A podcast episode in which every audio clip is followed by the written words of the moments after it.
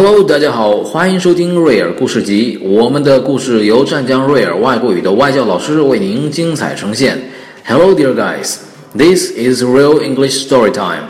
All of the stories are presented by our teachers from Real English Academy. Hello, my name is Binks, and welcome to the Real English Book Club. Today's book is called Why Cats Hunt at Night, and the key words are hunt, hunted, mouse, mice, sleep, be good at, wake up, woke, before, silver, wash, washed, face, eye, all at once, grow and grew. Once upon a time there was a cat. The cat hunted in the day. She hunted mice, birds, and frogs. At night, Cat went to sleep.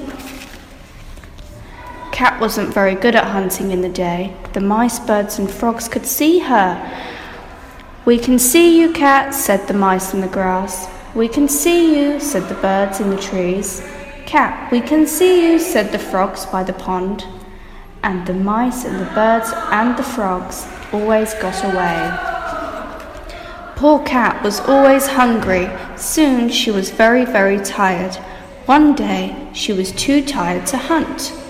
Cat went to sleep and slept all day. When she woke up, it was night. Cat had not been out at night before.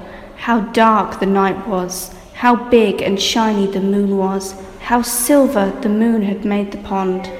Cat was still tired. She went to the silver pond. She washed her face, then she washed her eyes.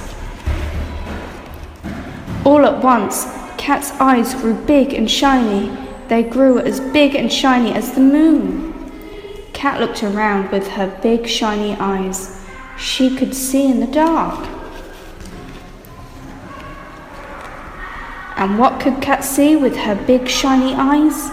She could see the mice in the grass. She could see the birds up in the trees. She could see the frogs by the pond, but they could not see her. Cat hunted all night. She hunted mice, birds, and frogs. Soon it was day.